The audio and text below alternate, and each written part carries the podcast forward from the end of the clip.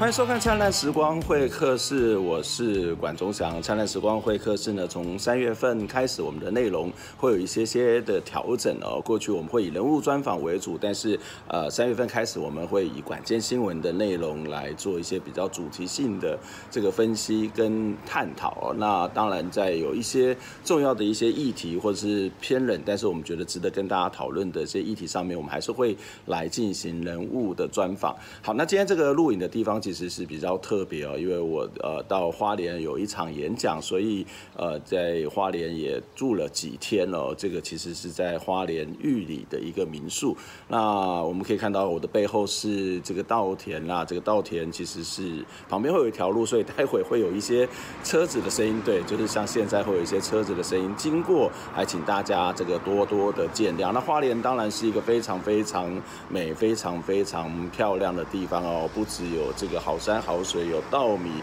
有各式各样的作物，还有这个温泉，以及非常在台湾非常多元丰富的文化。那到了花莲，当然你就会让我想到这个花莲县的前县长，也是现在的立法委员傅崐萁先生哦。那所以我们今天的节目当中呢，就要来跟大家聊聊这个傅崐萁这个立法委员从。这个立法委员到县长到现在一路以来的一些可能有一些争议的这些事件啊，那呃在这个过程当中，这个呃最近因为上次的这个选举的结果，让国民党的这个席次呢。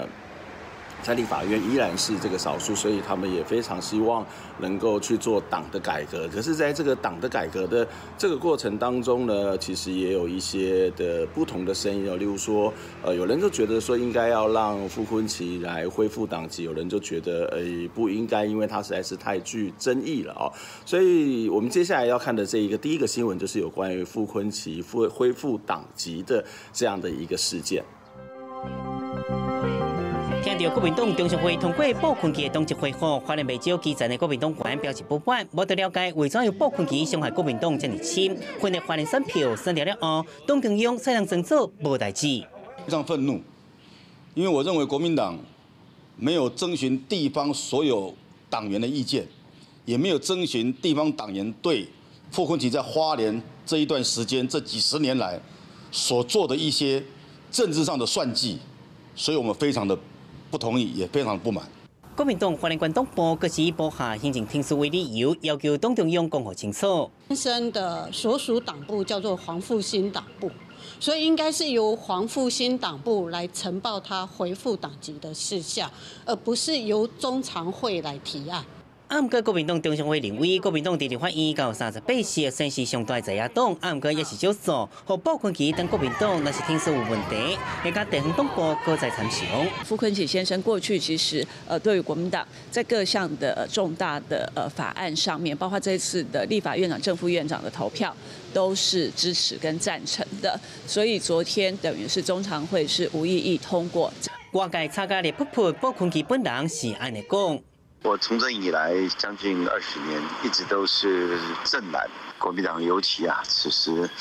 呃，在大败的这个呃时刻里面，更需要更多力量，大家团结在一起。啊，那代表国民党参选的吴克刚，这是身体不爽快，不愿意回应，和支持。者更加唔甘。记者综合报道。傅崐萁的这个恢复党籍的事件，你可以看到，在国民党内其实是有一些不同的意见跟不同的看法，不仅是金溥聪，还有青年军以及这个地方党部，都有人提出这些反对的意见跟声音。这当然跟这个傅昆萁从政以来一路的各式各样的争议是有很大的关系哦。那在傅昆萁从这个二零零二年到二零零九年担任立法委员，然后接下来呢，这担任立法委员大概八年的时间。接下来就担任了这个县长将近十年了，那后来到了这个二零一八年呢，也因为这个官司的问题被这个送监服刑。可是到了今年，你看到这个一月份的这个立法委员选举的时候呢，立法员啊，这个傅崐萁打败了国民党的提名者，也打败了这个民进党的提名者，当这个所谓的得到了这个立法委员的这样的一个席次啊。那呃，在这个过程当中，其实你可以看到，虽然他争议非常非常的多，可是，在选举上面依然有一些比较啊被认为是亮眼的成绩的，而且他有一个很特别的地方。地方是在二零零呃，二零一八年的时候，其实呃再一次得到了五星级的五星的县长奖啊，五星县长五颗星的县县长奖。那这是他担任县长从政从担任县长以来的第九次。那这个也是九连霸，甚至到目前为止，未来恐怕也很难，然后真正有人会去超越这一个所谓的记录哦。那当然，为什么他会得到这个五颗星的评价？一部分当然跟他的这个施政，有一些人支持是有一些的关系哦。很多的花莲乡亲、花莲的县民不否认，其实是非常非常支持这个傅昆萁县长哦，是傅昆萁立法委员哦。那可是其实有另外一个人会觉得，从我们的传播学的角度来讲，他真的是。一个非常懂得宣传的人哦，嗯，在二零一七年曾经呃有一个争议，就是他花了八十万。买了很多的这个杂志啊，那这个杂志呢，就是呃分送给这个十三万呃，就是其中有反正十三万杂志吧哦，然后呃分送给这个花莲县的县民哦。那为什么他花莲里面的里面的最主要内容是提到他其实打败了柯文哲哦，然后他得到的这些很不错的成绩。那为什么要花这个八十万来这个？呃，给这个县民买杂志给县民的，因为他们希望让大家看到县府县长是有在做事的啊。那不过这个蔡必仲去担任这个呃代理县长的时候，就把这个所有相关的这方面的预算里头哦，有关于去把这个所谓的两任这个傅昆萁县长跟他的这个太太的徐榛蔚的这个。呃，县长里头的相关的宣传的这个大头贴啊、照片，几乎全部都拿掉，而换到其他的这个宣传的内容哦。那但是这个徐榛蔚当选县长之后呢，又把这个大头贴又放上。那这个这个其实大概就可以看到是台湾非常常见的这个地方政府的这个政治学哦，政治宣传学哦。那你可以看到很多的县长都喜欢把这个大头贴放在上面，或者是到处去发。那当然有用或没有用，其实会看你怎么去宣传以及。到底有没有这个时机？它其实是有一些关系的。那不过因为这件事情，呃，我我觉得引发了一些争议，让大家去看到，其实，嗯，在这个过程里面，嗯，常常常是会引发一些的反感。什么样反感？就是好了，你要去县，你要去这个，说实在，你要去县，呃，宣传县府的这个绩效。哎，县府明明有很多的公务员。而这些公务员，他们其实是可能都是一些关键性的角色，不能够把所有的光环都放在县长上面嘛。县长其实也只是一个代表，县长本身应该要面对这些问题哦。说实在，你要谦虚一点，你要去让你的整个团队，假设你真的要贴大头贴，你应该让你的团队能被他看到啊。怎么会是你自己在做呢？哦，那更何况，其实我们都是都觉得这是公仆嘛，哪有所谓的公仆？然后每天他说啊，都是我的政绩，都是我的做法。这其实说实在，这个不是一个民主。社会应该要有的现象啊，好，那当然不只是这个宣传本身的一些争议哦，包括像这个台风案呐、理想大地案呐，或是合积炒股案呐，或者是包东阳广场案以及赈灾这个所谓的善款这件事情呢，也引起了很多很多的争议哦。在二零一八年，就是当傅崐萁当选了第五次的这个第九次的这个五星级县长的那一年哦，其实也因为合击。这个炒股案呢，被判刑了八个月定谳。我们来看一下这一则报道。花莲县长傅崐萁在二零零三年担任亲民党立委期间，内线交易炒作合积电线电缆公司股票，谋取一亿元暴利。全案历经将近十四年缠讼，更二审改判一年四个月，减刑为八个月，并且没收不法所得六千三百万元。最高法院昨天驳回上诉，全案定谳，必须入监服刑。华联地检署也已经启动防逃机制，对傅崐萁限制出境出海，近日将发监执行。台中地检署。嘱托花莲地检执行，花莲地检立即啊，在刚刚以电话限制其出境出海，并且将择其啊通知他来执行。傅崐萁被判刑定谳，内政部昨天起已经解除傅崐萁的职务，将由行政院指派代理县长。傅昆萁昨天晚间发出声明，指出蔡政府以卑劣的方式进行司法迫害，意图染指花莲县长取得胜选，他会勇敢面对，奋战到底。八个月后又是一条好汉。傅昆萁也将在上午举行记者会回应。记者综合报道。好，除了合机炒股案之外，另外一个大概也会被大家提起的是这个理想大地这件事情哦。这件事情，这个傅崐萁也被控这个利用县长的职权强势介入，迫使卖方以低于市价这个以二十万来出售给土地给这个容量公司，然后容量公司又转手卖出哦，赚取这个差价哦。啊，当然这个其实就是他被控告的一个原因。那这也是在花莲或者在台湾的政坛也是一个争议性的事件，我们来看一下下面这个报道。虽然傅崐萁被检举涉嫌中介买卖华联理想大地一案伫八月二十四号华联地方法院一审判无罪，也毋过华联地检署伫九月二十八号提出八大证据指出，傅崐萁则是容量公司的负责人，而且加上甲管府员工拢涉嫌做业人头。容量公司的账户绝大部分的现金提领以及存入人。不是傅昆萁先生本人，或者是徐榛蔚，或者是傅昆萁先生的父亲、母亲，啊，不然就是他的属下，包括立委助理，啊，包括县政府的一级主管，也就是秘书长。此外，地检署也强调，除了傅崐萁甲徐榛蔚等亲友，也有十六回关固定关系案，其中包括关副秘书、关长室秘书、随辅助理书记等。代理关长蔡必松表示，会请检方去查办。本府里面啊，有十几个人啊，地检署应该他们会来函，因为这是属于行政诉摊的最起码的问题。那么这一部分，我们如果收到这个相关的这些公文之后啊。我们政风中政风处一定会马上启动。被指控的相关人员拢是傅崐萁定机关长时所指派的政府系统，对检方再提上诉拢真低调。该怎么去查就怎么查，好不好？嗯，有没有政治追杀的这种这种疑虑？这这我不予置评。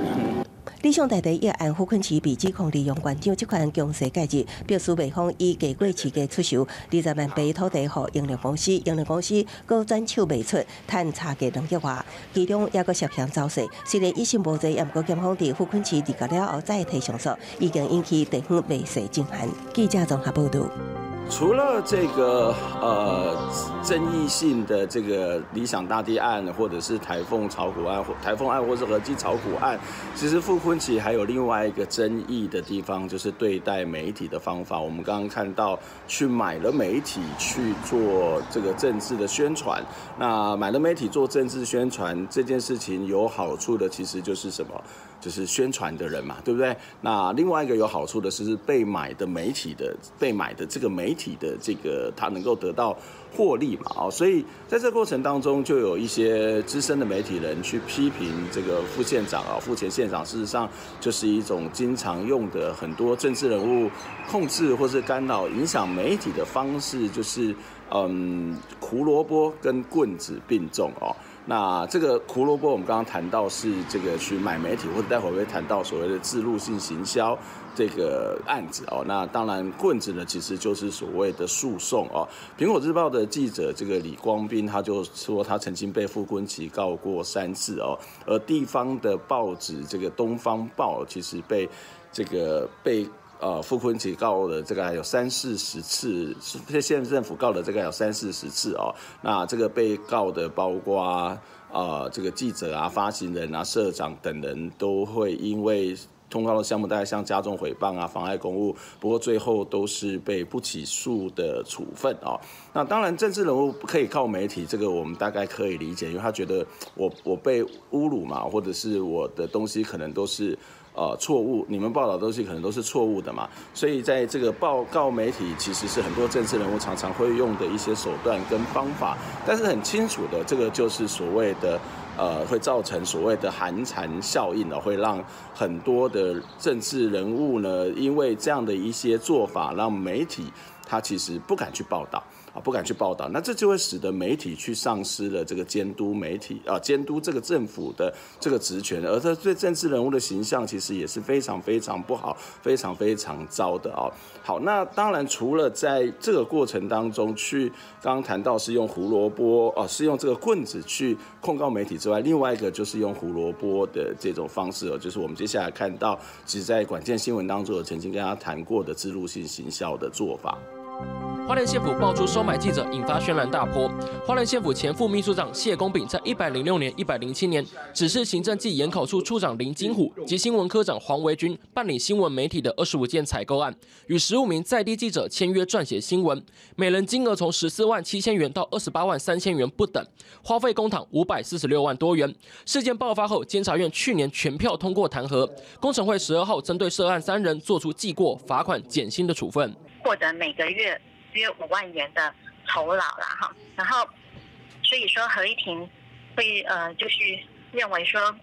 确实这些人是有以公款笼络收买记者之嫌，然后侵害民众对媒体的信赖。工程会判处谢公炳记过两次，罚款十万；林金虎减月俸百分之十，期间一年；洪维军则记过一次，罚款十万。这起采购案利用纳税人的钱找来记者当包商，监委痛批这比制度性行销还严重。除了严重浪费公帑、损害政府公信力，也因采购案沦为酬庸性质，导致招标规格作业草率，更让本该监督政府的新闻媒体沦为公部门的传声筒。而时任县长傅昆萁则被质疑是否卷入收买风波。我们有约询他，那他说，因为这是一个小案子，好，那他是个县长，所以他不会呃去关照到这样的一个案子。监委解释，傅昆萁透露自己公务繁忙，因此将采购案全权交由谢公炳处理。而涉案的林金虎、黄维军两人目前都还在现职。记者致电给黄维军遭拒绝受访，林金虎则对媒体表达不满，指出欲加之罪何患无辞。监委指出，希望这起惩处案能让全台公务人员引以为戒。记者黄子杰、谢振林综合报道。好，这个案子其实这个监察院已经做出了弹劾，是在民国一百零六年到一百零七年之间，其实就是跟这个个别的记者去呃这个签订的这个相关的采购。我们当时也提到说，呃，其实，在台湾当地方记者，其实。受到政治的干预、地方政府的干预的情形非常非常的多。那呃，如果你要去监督他，可是呃，他常常就用各式不同的方法去抵制你，或者我们刚刚谈到的这种诉讼的方式。所以很多时候，这个地方记者即使要去监督地方政府，是非常非常的无奈。而地方政府其实也有很多的预算，他去可以去做相关的制入，或是给予相关的这个采购哦。那有些地方记者，他其实又陷入到。他在这个所谓的经营上面的，呃，在他在工作上面，其实有些他的雇主、他的老板会说，哎，你还是要负担一些这个广告啊，你要去把这个业务要在身上要做啊，所以其实他们就会面临到非常非常困窘、非常多的压力哦。那在这个案子的结果，其实你也看到的是，这个包括谢公炳在内哦，其实已经呃通过这些相关的这个弹劾案哦，算是呃给这个。地方政府有一些些的警告，有一些些的警示啊。那到底未来这个台湾的地方政治会不会因此改变呢？呃，这很难说。就是而且傅昆萁其实即使他面临到这么多的问题，他选民还是会去选他，他还是选上啊。那当然这个选上还是一样要受到各式各样的监督。那所以在这个过程当中，他担上担任的这个立委会不会有所改变？不管是举征会当县长，或者是呃，或者是其他的这个所谓的地方政府，会不会在这个部分去做一些调整？说实在的啊，如果我们的选民不好好的做表现，不好好的去这个监督我们的政治人物，或者是我们的媒体，如果没有办法去抗拒这个来自于政府的这种诱诱惑或者是压迫，这个问题其实相对之下可能是。比较悲观哦，当然我们还是要继续的看下去，来去了解这些状况。这是今天的灿烂时光会客室，谢谢大家，我们下一次再会，拜拜。